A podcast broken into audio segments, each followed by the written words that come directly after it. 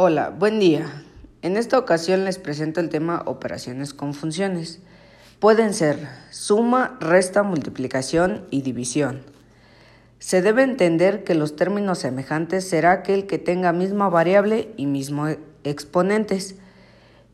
Un ejemplo de términos semejantes es 3x a la 2 por 8x a la 2. Debemos tomar en cuenta las leyes de exponentes. En la multiplicación se suma y en la división se resta. Así también está composición de funciones. Se le llama funciones compuestas si tenemos dos o más funciones que están contenidas una dentro de otra y la podemos encontrar como f o g de x es igual a fg de x. Por su atención, gracias.